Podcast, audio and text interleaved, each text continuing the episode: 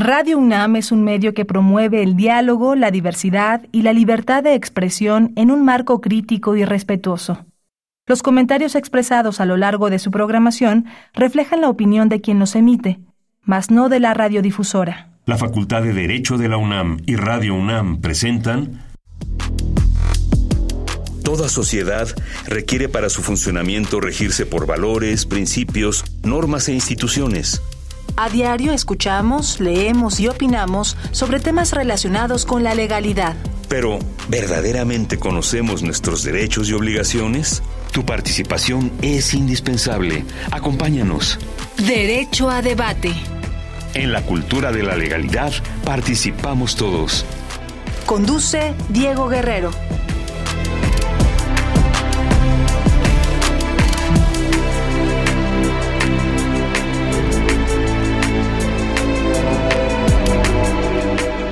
Hola, ¿qué tal? Bienvenidas, bienvenidos a Derecho a Debate en la Cultura de la Legalidad. Participamos todas y todos.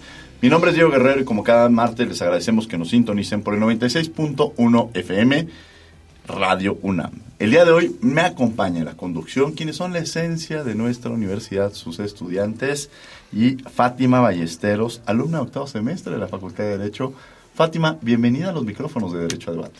Muchísimas gracias, doctor, y desde luego pues saludar a toda la audiencia que nos sintoniza esta tarde. Sin duda, eh, pues agradezco muchísimo la invitación y será un gran espacio el compartir con usted. Fátima, ¿quiénes son nuestros invitados del día de hoy? Claro que sí. Pues bueno, el día de hoy nos acompaña el doctor Rafael Lirazade, académico de la Facultad de Estudios Superiores de Iztacala, UNAM. Doctor, bienvenido. Gracias. Bienvenido, doctor. Gracias. Y desde luego también el doctor Luis Enrique Eguiarte Frons, investigador en el Instituto de Ecología de la UNAM.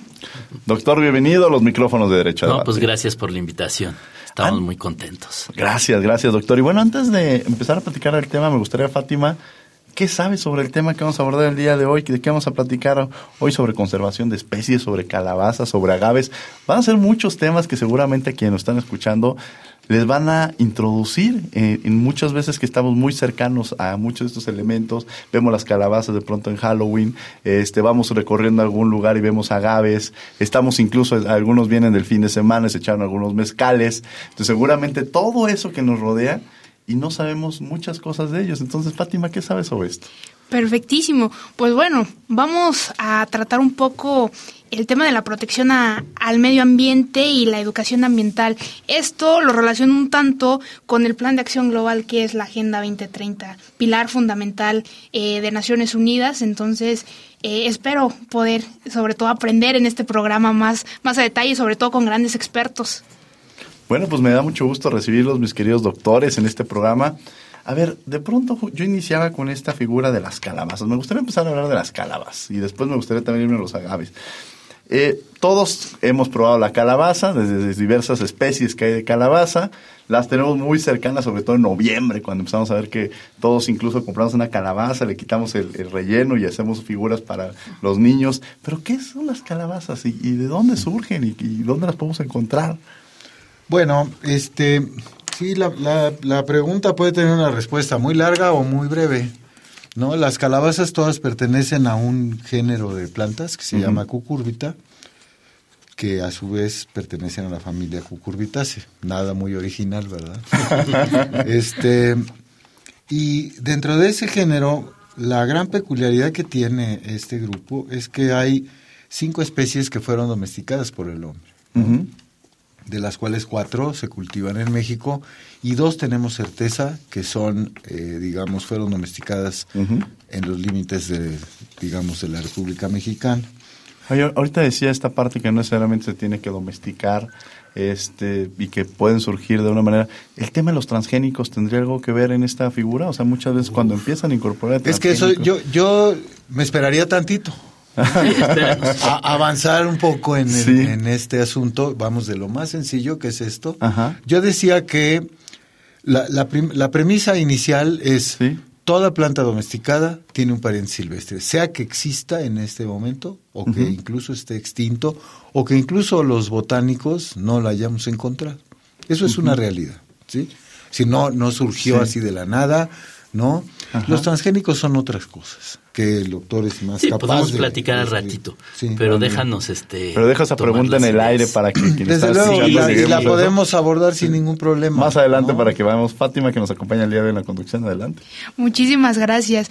Pues justamente ahorita se me hace muy interesante, eh, no solamente eh, el tema que toca de los transgénicos, sino que eh, nos vamos dando cuenta cómo no solamente hemos visto una evolución de la humanidad en un tema eh, tecnológico, sino también en esta parte eh, de los alimentos. De repente, igual ahorita que menciona el tema de los ancestros, Exacto. Sí, este, ¿Cuáles son los ancestros que podríamos tener? Bueno, hay, hay digamos, eh, cerca de 15 o incluso 16, 17 taxones que son o especies o subespecies que son silvestres. Y de ellas hay algunas que son ancestros ya, digamos, o muy cercanos a los ancestros de al menos dos de las especies este, domesticadas. Tres, más bien, de las cinco especies domesticadas. Una está en Sudamérica, que es este, Cucurbita andreana, en realidad es Cucurbita máxima, subespecie andreana, este, que da lugar a una de las calabazas mm, con mayor variación y con mayor este, difusión de tipo comercial, ¿no? A nivel mundial, ¿no? Que es Cucurbita máxima. Que son las calabazotas de Halloween. Muchas de las de. Halloween son eso, ¿no? Ajá.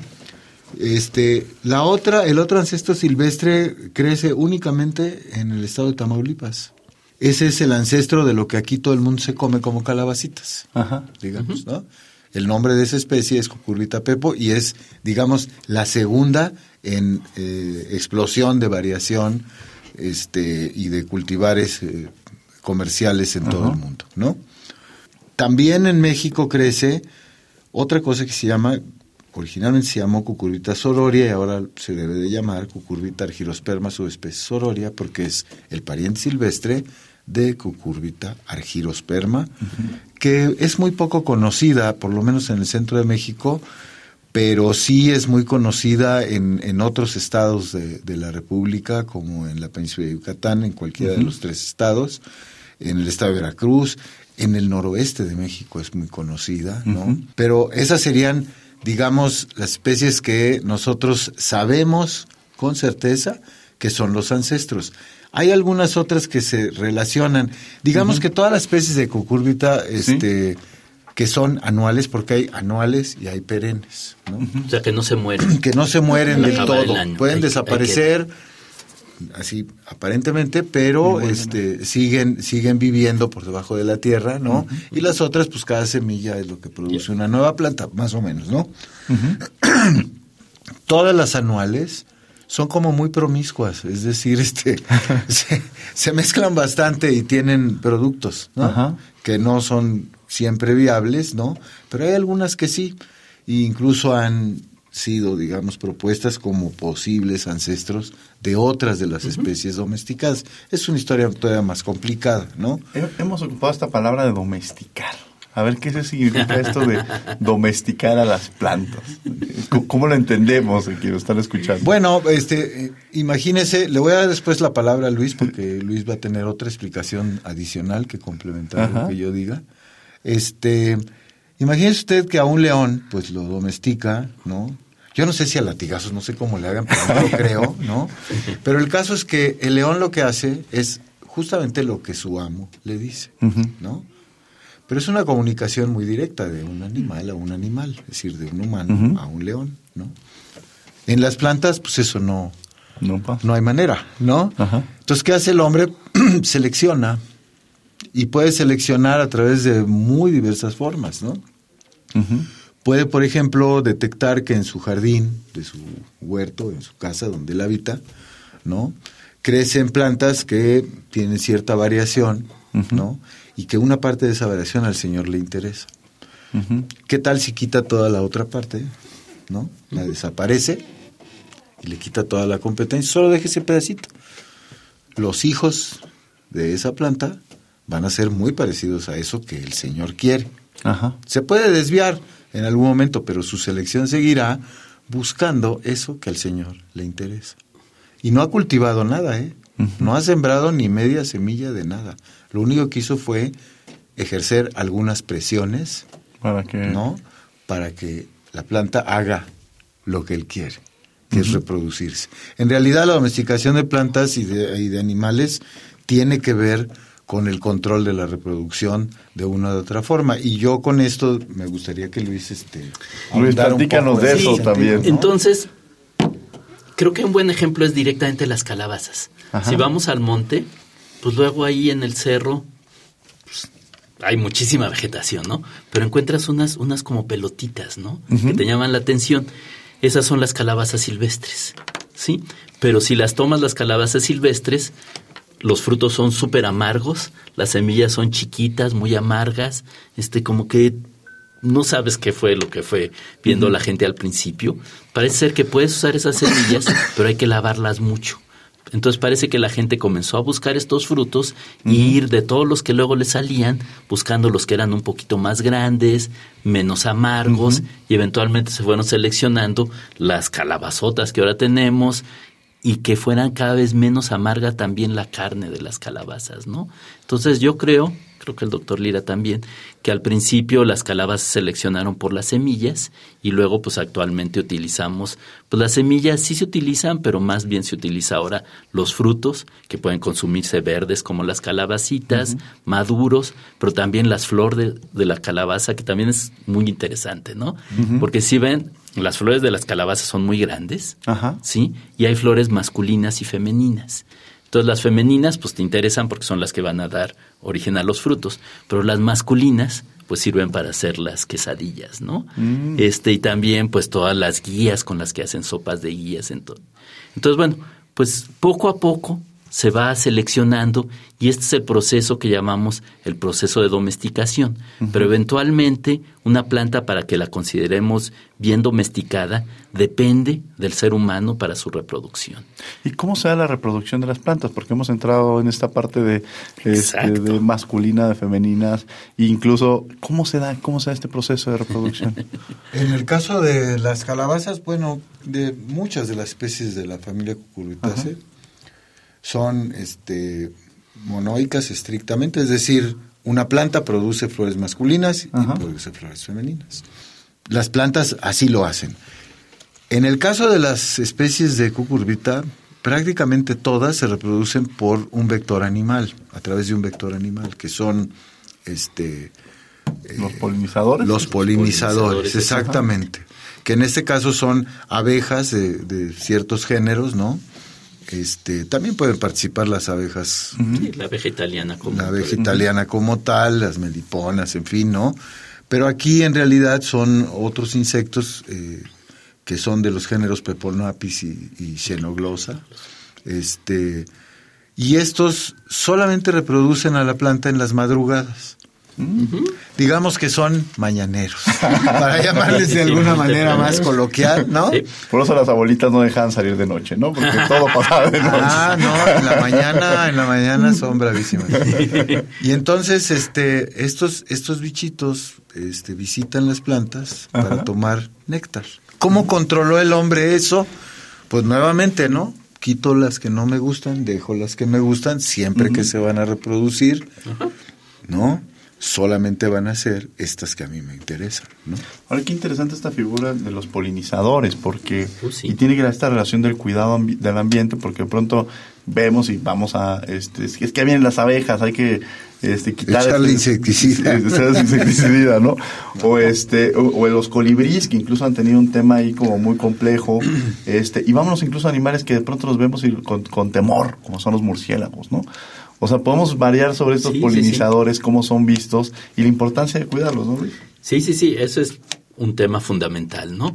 Las calabazas, de hecho, necesitan un vector, un polinizador, y hay problemas en Estados Unidos luego con tantos insecticidas. Y de hecho, las poblaciones de estas abejas, Xenoglossa, Peponapis, parece que han disminuido mucho, ¿no? Entonces, eso afecta a la producción y afecta a las poblaciones silvestres, etcétera. Entonces, es súper interesante, porque esas abejas solo utilizan el polen de las calabazas. Entonces es un de- ejemplo de evolución natural, pero recíproca, que llamamos coevolución. Y luego, si llegamos a los agaves, Tenemos ejemplos más espectaculares, yo digo, de coevolución. Pero ahorita vamos a seguir platicando de nuestras calabazas.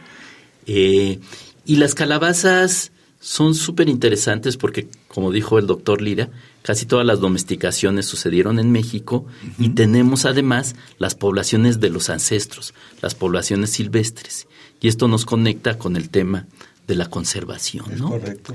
Entonces México, siempre, los biólogos siempre decimos que México es un país biodiverso. Megadiverso. Megadiverso. Y soltamos este, una lágrima y el cachete, ¿no? y bueno, nos Lo emocionamos presumimos. mucho, ¿no? Ajá, sí. Pero el punto que les digo a mis alumnos es que bueno que, que lo presumamos, pero pues así nos lo dio la naturaleza, o si quieren, Diosito. O sea, lo que tenemos que hacer los biólogos es, pues ahora sí, este, pues hacer algo al respecto, ¿no? Entonces la primera fase es describirlo, ¿no? Y entonces esa ha sido la misión que nos ha involucrado a muchos biólogos, ¿no? Describir toda nuestra biodiversidad, las que más de 20 mil especies de plantas que tenemos, y especialmente las plantas que tienen que ver con nuestra alimentación, y estas plantas, ¿por qué son importantes?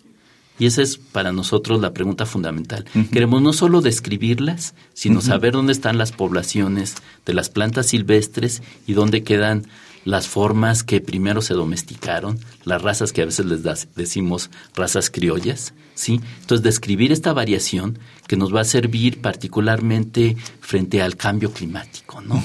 Entonces, tenemos plantas adaptadas a todo tipo de climas, igual cambia el clima, pero tenemos plantas que nos pueden dar los genes para sobrevivir en esos climas, por ejemplo, o para distintas enfermedades, plagas, etcétera, lo que necesitamos es variación genética, ¿no? En realidad, este, al principio yo decía, toda planta domesticada, otra vez volvemos al- a la premisa original. ¿no? Que lo bueno es que ya nos explicó lo domesticado. Tiene sí un, ancestro, tiene un ancestro silvestre, lo conozcamos o no. Y a veces no lo conocemos porque ya se extinguió, a veces no lo conocemos, vuelvo a, a lo mismo, porque no lo hemos encontrado, ¿no? Entonces, tenemos por un lado que sí ha habido extinciones y por otro lado que hay plantas que son muy raras, pero muy, muy raras. El ancestro silvestre de Cucurbita pepo, que es Cucurbita fraterna, solo crece en un pequeño pedacito de Tamaulipas. Es decir, imaginemos que esas, digamos, pequeñas poblaciones, o relativo, comparativamente pequeñas este, poblaciones, este, pues desaparecieran, pues ya nos quedamos sin el ancestro silvestre, por ejemplo, ¿no? Eh, dentro de las que se cultivan, dentro de las domesticadas, está el chilacayote, que seguramente lo conocen, ¿no? Bueno, para ese no sabemos ni siquiera cuál es el ancestro, O sea, no sabemos nada. nada. Realmente, a nivel de ancestría, no tenemos una idea clara, ¿no? O sea, por el nombre, chilacayote, como se le conoce en casi todas las Américas, sí, suponemos que fue domesticado en México. que es como nombre náhuatl. Sí, o sea, regresando a tus mexicas. Exacto. Es un nombre náhuatl. Pero O sea, hay mucha variedad en Sudamérica. También. Entonces, ¿de dónde vino? Y además Pues es una un planta que solamente nosotros. se reproduce por encima de los 1800 metros sobre el nivel del mar. No crece hacia abajo. Pero sí, los biólogos hemos estado cruzando plantas Desde hace desde muchos años. antes, ¿no? ¿no? Acuérdense, Darwin también tenía todas sus plantas que cruzaba, etcétera. Pero aquí quiero agregar Ajá. una cosa. Entonces, lo que dice el doctor Lira es el enfoque importante, el enfoque clásico, pero recientemente hemos estado haciendo trampa. Entonces, en vez de hacer todas las cruzas, Ajá. lo que hacemos es trabajar con el DNA. Entonces, el material genético nos cuenta la historia de las especies. Entonces, lo que estamos haciendo nosotros es, en colaboración con el doctor Lira y un grupo muy importante de alumnos y otros colaboradores, es recorriendo todo el país, por arriba y por abajo, colectando todas las calabazas que vemos, tanto las silvestres como las domesticadas, como las razas criollas, para tratar de reconstruir la historia evolutiva y entonces ver quién da origen a quién este, a partir del DNA. Entonces, bueno, pues ahorita suena muy fácil, pero este es complicado, ¿no? Entonces tenemos que llevarnos las plantas, las semillas, crecerlas y luego hay que molerlas. Haces como una salsa para extraer el DNA y lo que necesitas es eventualmente, no sé si han, por ejemplo, en algunos museos actualmente hacen ejercicios de extraer DNA este ahí con los con los alumnos Ah, eh, o con los niños, ¿no? Se pueden usar métodos sencillos para extraer DNA y lo que obtienes son estos filamentos que se ven ven blanquitos y entonces luego de ese DNA lo estamos secuenciando. Y actualmente podemos hacer el genoma de cualquier planta que se les ocurra. Nos cuesta dinero, nos cuesta trabajo, pero lo podemos hacer. Y entonces, Qué interesante esta parte, sobre todo la difusión. Yo creo que el, el gran reto que se tiene es la difusión de, de la protección que se tiene ahorita, que el trabajo hacerlo con los niños, con los adultos incluso también, porque es este proceso de enseñanza y que muchas personas que nos están escuchando, incluso ahorita, pues vamos generando una cultura de la defensa y del interés en todos estos temas, ¿no? Incluso alguna, quizás esté ahorita una mamá escuchándonos y su hijo diga, a ver, yo quiero, yo quiero estudiar biología, ¿qué se dedican los biólogos? Y todo la- el campo tan enorme que tiene la biología, Exacto. Que a veces nada lo podemos acotar a una cosa cuando se vuelve incluso tan especializado, incluso hablar en la, investigación que se lleva a cabo de las carabazas, del agave, de los colibríes como polinizadores. Es decir, es tan especializado y a la vez tan amplio el conocimiento que se tiene sobre la biología, Fátima. Sí, claro, desde luego, ahorita que toca el tema de la enseñanza, eh, considero que la educación ambiental y sobre todo el que la sociedad voltemos a, a ver a ustedes como especialistas y que podamos hacer una, una gran mancuerna. En alguna ocasión, en, en un museo, pero bueno, ya en aquellos tiempos de estudiante de educación básica, ¿no? Como la primaria, pues justamente te enseñan como niño eh, el tema de, la, de las plantas, ¿no? Yo me acuerdo que justo te hacen como moler con un mortero la, la plantita y la estiras como si fuera eh, de repente como gelatina, ¿no? Y ya te van explicando cómo funciona. Entonces yo creo que eh, también es una cuestión donde todas, todos y todes tenemos que, que involucrarnos y qué mejor contar con grandes especialistas como ustedes que desde luego han recorrido nuestro país pues para poder lograr todo este, todo este análisis. La importancia de la educación. Yo quiero entrar en esta, una de las grandes funciones que tiene la universidad es la, eh, la docencia, la investigación, pero la difusión. Hablemos de esos temas, mis queridos doctores. Claro que sí. bueno, entonces a nosotros nos gusta mucho la parte, obviamente, de docencia y en la parte de divulgación y docencia voy a abrir otra puerta distinta, pero es divertida. En un lugar que está al norte de México, en Cuatro Ciénegas, Ajá. es un lugar extraordinario por la biodiversidad que tienen, pero de otras cosas, ¿eh? De bacterias, tapetes microbianos, etcétera. Pero ahí cada vez que vamos a Cuatro Ciénegas, damos conferencias en la preparatoria, damos cursos, logramos que se montara un laboratorio de biología molecular en la preparatoria. Entonces, cada vez que vamos, pues ahí colectamos las muestras, extraemos el DNA, le estamos enseñando a los niños del bachillerato técnico, la preparatoria ahí. Y este, y bueno, pues ha sido un proceso muy interesante con mi esposa, la doctora Valeria Sousa, que a lo mejor han oído hablar Sí, y sí, que a lo mejor vale la pena que luego la inviten. Con mucho gusto, sí. Este, y también conseguimos recursos para que educaran en temas ambientales desde los niños de kinder hasta pues la preparatoria, etcétera. Entonces, bueno, pues yo creo que es algo muy interesante y que es algo muy importante para México, dado pues la diversidad que tenemos, ¿no? La diversidad biológica. Y ahora sí que no solo de plantas y animales, sino aunque nunca pensamos en hongos y bacterias, ¿no? O sea, México es algo extraordinario y bueno, pues tenemos que picar mucha piedra, ¿no? Obviamente, pues en la universidad siempre hemos dado clases, el doctor Lira y yo. Y, por ejemplo, actualmente ven que abrieron el nuevo museo de el pabellón de la biodiversidad. Yo creo que es un lugar, sí, bueno, yo quiero invitar a todas y todos este, a que vayan ahí en Ciudad Universitaria, al pabellón de la biodiversidad.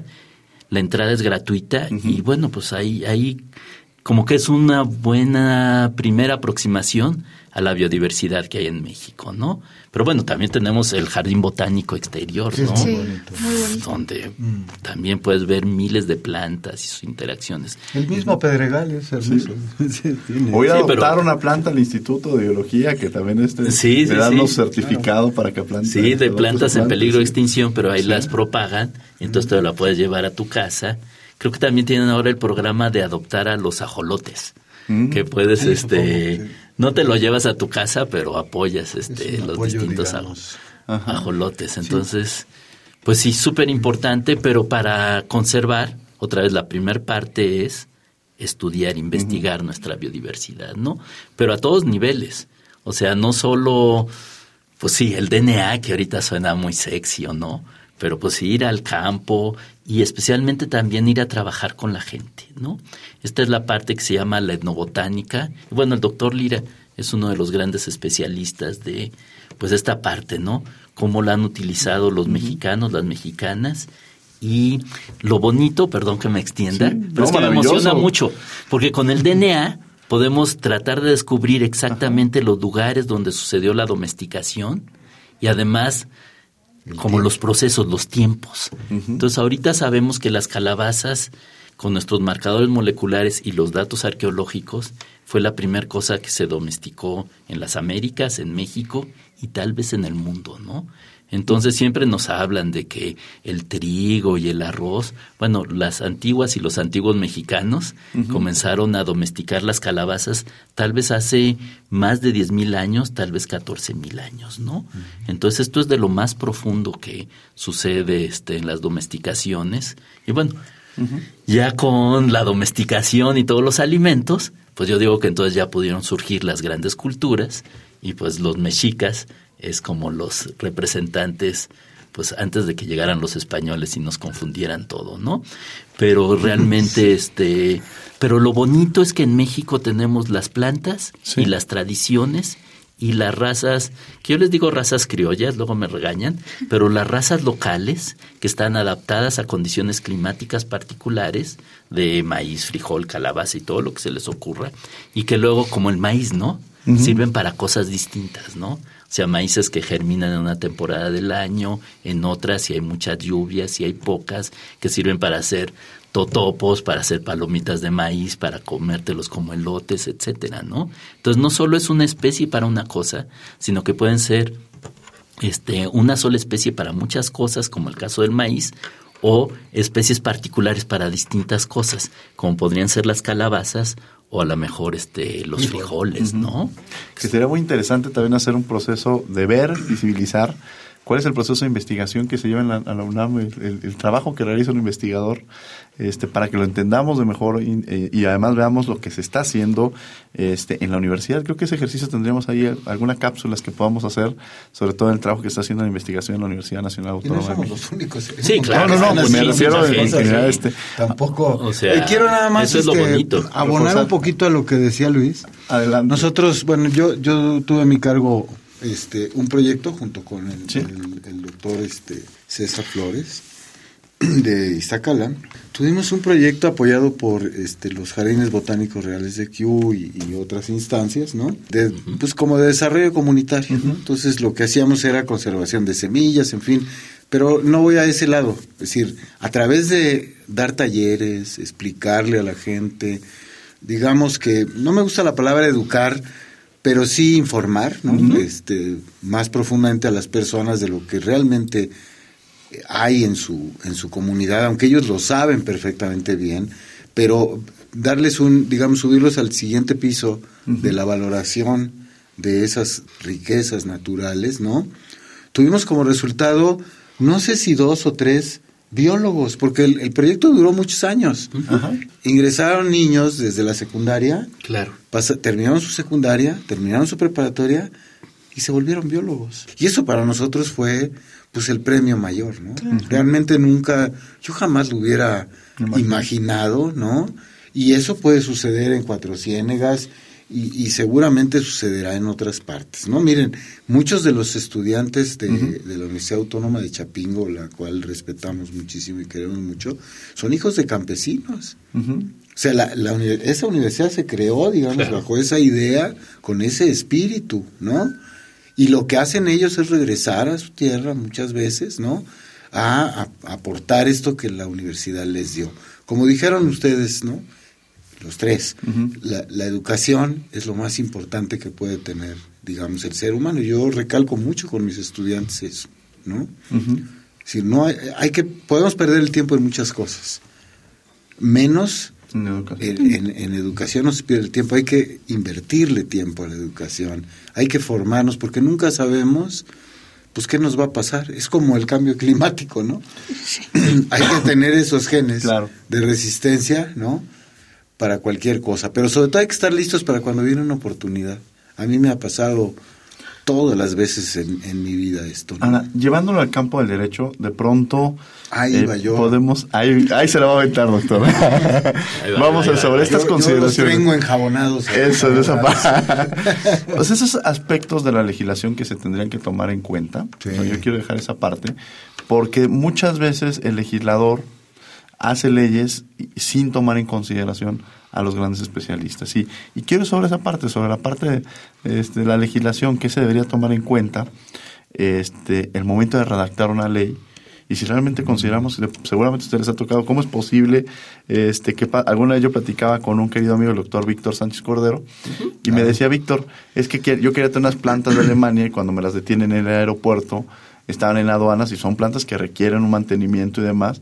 ¿Qué le iba a decir yo a los alemanes en este proceso de cómo van a ingresar y cuál es el procedimiento? Entonces, al final de cuentas, como no hay una legislación que nos ayudara a cuidar esa parte, yo llegó un momento en que decía, mejor ya no me las traigo porque a la próxima se las voy a regresar ya sin las plantas y el costo que representa en términos de investigación estos compromisos. Entonces, de alguna manera, en esa parte me llama mucho sí se la ha atención. Hecho, ¿eh? Sí se ha hecho algo. Es que es que es difícil. Usted imagínese, este doctor Guerrero, Fátima, imagínense nada más que hay una planta que en México la utilizan varias culturas. En Centroamérica la misma planta, la misma especie, la utilizan otras culturas. Y esa a lo mejor llega hasta América del Sur. Sí. Porque las hay. Sí, ¿no? sí hay.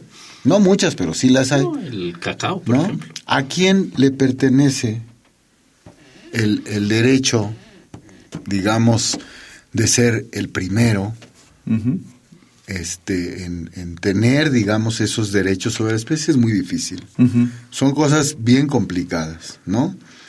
Pero se ha avanzado, por ejemplo, en cosas que sí dejan mucho dinero. Como que, por ejemplo, todos los estas denominaciones de origen de los de los mezcales, por ejemplo, ¿no? De los agaves mismos, ¿no? Eh, ¿De qué otra cosa hay denominación de origen? ¿Qué es esto de los agaves? ¿Qué son los agaves? Este, ¿Cómo los podemos entender? Yo lo traigo el día de hoy en la corbata, sí, sí, corbata. qué son los Tenemos, agaves. Por ejemplo, los otoles, ¿no? Entonces, pero platiquemos de los agaves, porque es un buen ejemplo para esto de denominaciones de origen, etcétera, ¿no? ¿Qué son? ¿Qué son? Entonces, los agaves obviamente también son plantas con flor, pero es de otro grupo completamente distinto. ¿Se acordarán de la primaria que les decían que el frijol era dicotiledonia? Y el maíz era monocotiledonia. Entonces la gran la gran, los dos grandes grupos que hay de plantas. Entonces los agaves son monocotiledonias y son más bien cercanos a los grupos como de, no sé, las cebollas, este, los espárragos y actualmente los ponen en la familia Asparagaceae, ¿no? La familia de los espárragos. Y si ves, la inflorescencia del agave cuando va creciendo es como un espárrago gigante, ¿no? sí. Pero los agaves básicamente es diferente a las calabazas, porque las calabazas nada más tenemos como 15, 20 especies taxa. En los agaves tenemos tal vez 285 especies de agaves. Casi todas son nativas de México. Y bueno, pues a mí me interesaron los agaves desde el principio de los tiempos cuando fui al Pedregal de San Ángel y vi una inflorescencia así grande, como un espárrago, se la llevé a mi profesor Alberto Burques y me dijo, ah, vamos a ver qué es. Y encontramos que se llamaba Manfreda brachistaquia.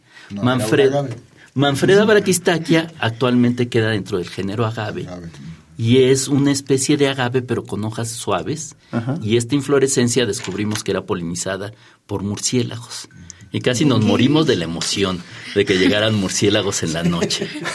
Y entonces luego viendo la literatura vimos que los agaves agaves, había pocos reportes, pero que era polinizado por murciélagos. Y una noche en el jardín botánico nos quedamos ahí en la noche, estábamos viendo otra plantita, Mirabilis jalapa, de repente vimos que llegaban cientos de murciélagos a las inflorescencias de los agaves. Mm. Entonces, los agaves grandes, como los agaves pulqueros, etcétera, pues son unas rosetas que pueden medir que es más de 3 metros de diámetro y la inflorescencia puede medir hasta 16 metros y llegan miles de murciélagos, ¿no?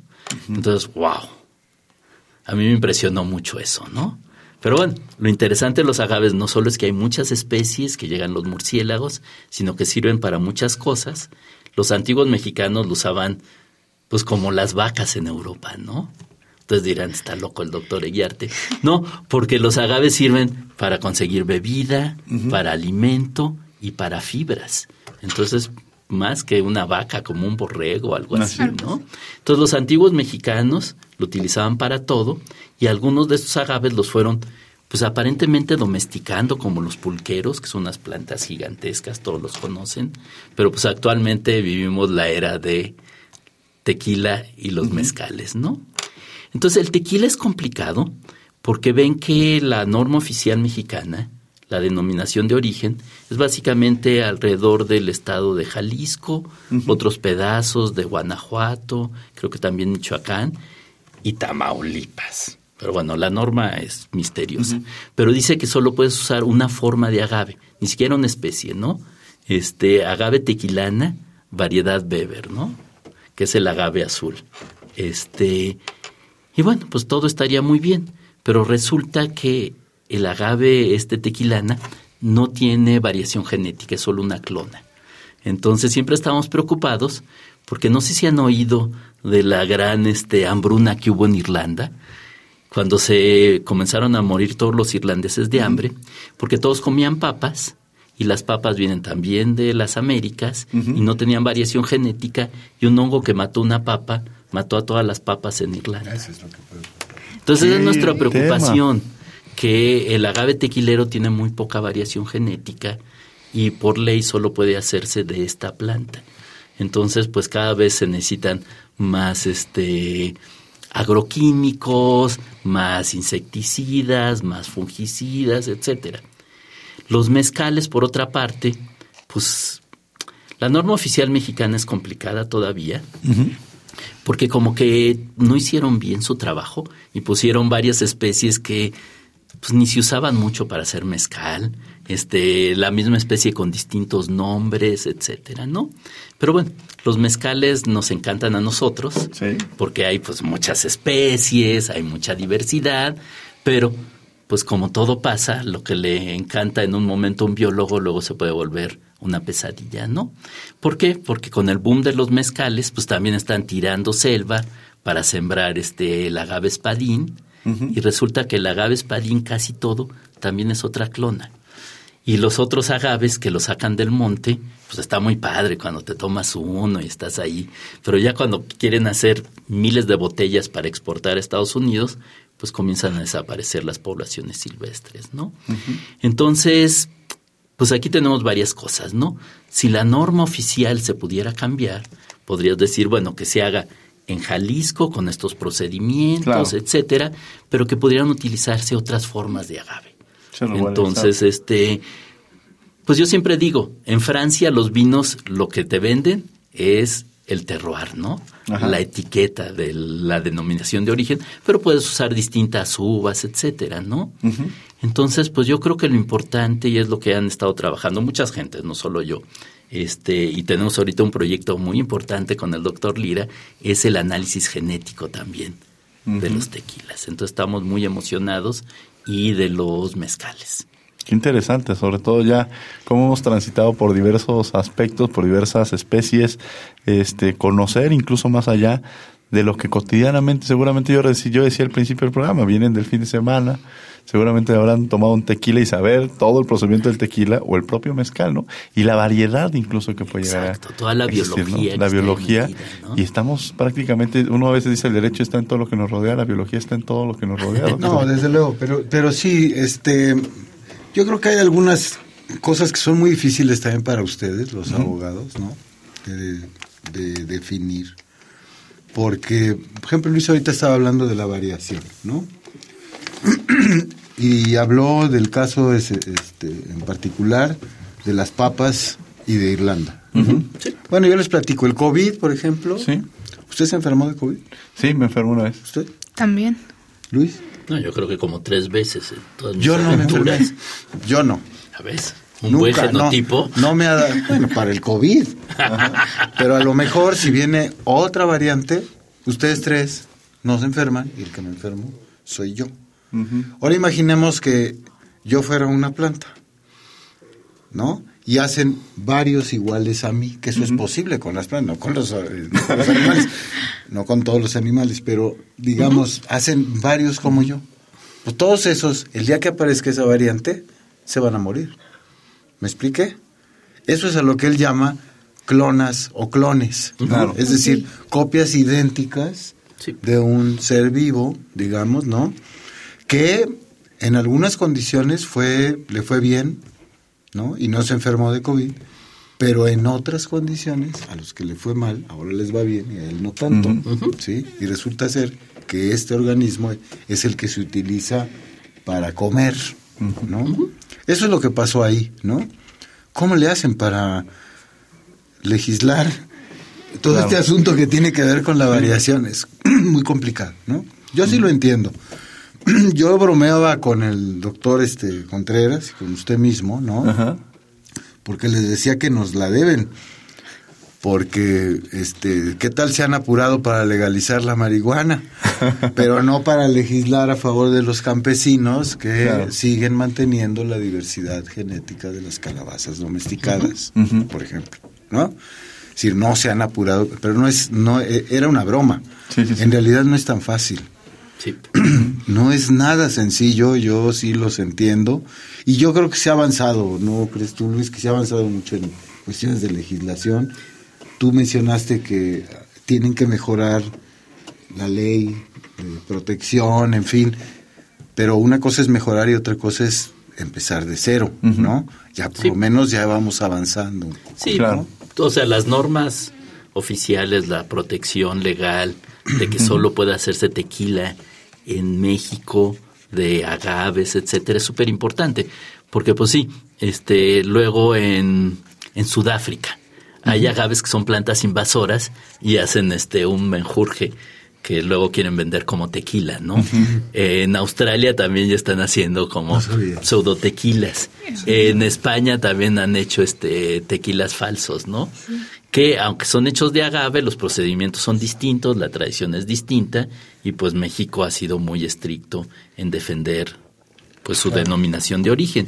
Y ahorita pues con todo lo del mezcal, pues también en Estados Unidos están haciendo como mezcales, que es en, en Arizona, donde en realidad pues como que siempre ha habido mexicanos y agaves, y a lo mejor siempre hicieron alguna especie de mezcal, ¿no?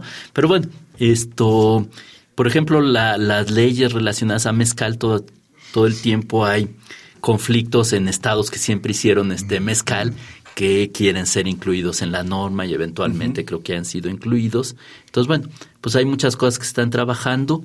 Eh, el Bacanora, que es el mezcal de Sonora, entiendo que ya tiene su norma oficial. Es un mezcal extraordinario si lo consiguen. Y luego hay otra cosa que es el sotol.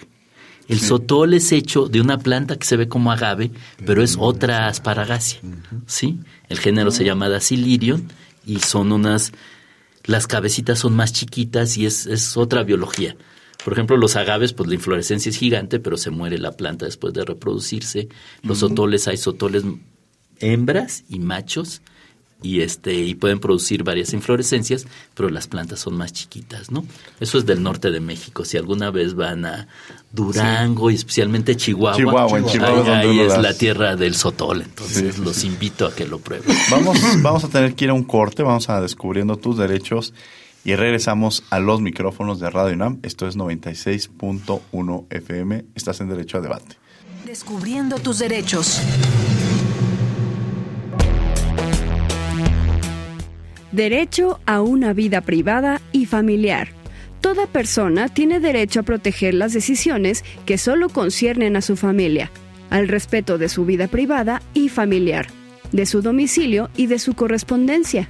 Decisiones como el común acuerdo en el orden de los apellidos de los hijos son ejemplo de esto, pues no hay razón alguna que justifique que deba anteponerse el apellido del padre. La autoridad pública no puede tener injerencia en el ejercicio de este derecho, a menos que la intervención esté prevista por la ley y sea una medida necesaria para la seguridad nacional, pública, el bienestar económico del país, para la defensa del orden y la prevención de un delito, como pueden ser violencia doméstica, infantil o a personas adultas mayores, para la protección de la salud o de la moral de una o varias personas, o para la protección de los derechos y las libertades de los demás.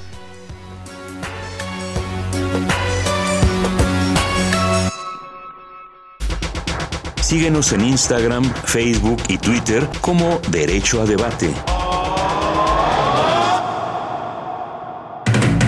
La última y nos vamos. Bueno, estamos en Derecho a Debate, esto es Radio UNAM, estás en el 96.1 FM y hemos hablado sobre diversos aspectos que además nos llevan a reflexionar sobre la conservación de las especies y sobre el cuidado que tenemos que tener y visibilizar estos temas. Me parece que hay una enorme responsabilidad en el tema de los medios de comunicación para en diversos aspectos, sobre todo desde la universidad, en la responsabilidad social que se tiene de difundirlos. Pero bueno, estamos la última, la última, nos vamos con lo que ustedes quieran cerrar. Yo aquí les dejo el micrófono. Empezaríamos con usted, doctor Rafael Ira. Gracias. Bueno, pues eh, cerrar un tema como este pues, es requete difícil para nosotros, ¿no? Porque tenemos muchas cosas que platicar. Pero lo que sí diría es que este, una de las cosas que sí tenemos que tener en, en mente es que todo esto que, que, de lo que hemos hablado es producto de los humanos que viven y han vivido en este país y que son quizá de las personas más olvidadas en este aspecto, ¿no? O sea, eh, digamos, premiamos a Steve Jobs, que es para premiársele. A, ¿Cómo se llama el hombre de Windows? Este, bueno, de Microsoft. Sí, sí, sí. Bill Gates. Bill Gates. Y se lo merecen, ¿no? Bueno, pues el equivalente a Bill Gates y a, a Steve Jobs son todos estos ancestros que vivieron en este y en otros países y que se tuvieron que enfrentar al problema de sobrevivir, ¿no? Y han conseguido crear especies domesticadas, digamos, ¿no? O llevar especies silvestres a la domesticación a través de procesos muy complejos, ¿no? Es decir, sus descendientes, que son nuestros auténticos este, actuales campesinos, ¿no? no tienen muchos derechos, no son reconocidos y yo sí llamaría la atención, ¿verdad? Para que este lo fueran un poco más, ¿no? O cada vez más, porque son ellos los responsables de conservar justamente esa palabra que hemos estado utilizando. Son ellos los que conservan los agaves, las calabazas, los chayotes, los jitomates, los frijoles, etcétera, etcétera. Los únicos responsables son ellos, ¿no? Entonces, un poco este pensar en, en, eso, ¿no? Reflexionar en una gran ciudad como esta, tan importante, ¿no? Y decir, bueno, pues, les debemos mucho a toda esta gente que reciben tan poco, ¿verdad? Con eso me quedaría yo. Muchas gracias, doctor. Bueno, es una reflexión muy interesante esta, porque México, a pesar de que hemos tenido mexicanos por miles de años, y mucha gente en el centro de México, de alguna forma se ha logrado mantener muchísima biodiversidad en todo México y en particular estos ancestros, estos parientes de las plantas cultivadas que se han perdido en muchos lugares del mundo. O sea, en muchos lugares del mundo ya no se encuentran estos parientes silvestres. En Europa, Asia ha sido un problema. En la misma resto de América Latina, esto en otros países luego es bien difícil encontrar las poblaciones de los ancestros y en México pues la estamos todavía encontrando. Entonces, por un lado reconocer esta tradición y la gente que sigue trabajando en el campo, pero por otro lado ver cómo avanzar en la conservación de México, esto los sistemas más prístinos que se puedan, los problemas que tenemos, especialmente por la desforestación. Porque si ya talamos y se nos erosionan y aridifican los ambientes, pues ya se nos fue para siempre, ¿no? Y este es el problema, ya que se nos perdió, se nos extingue una especie, como decíamos, la extinción es para siempre, ¿no? Claro. Entonces, ¿qué, qué podemos hacer?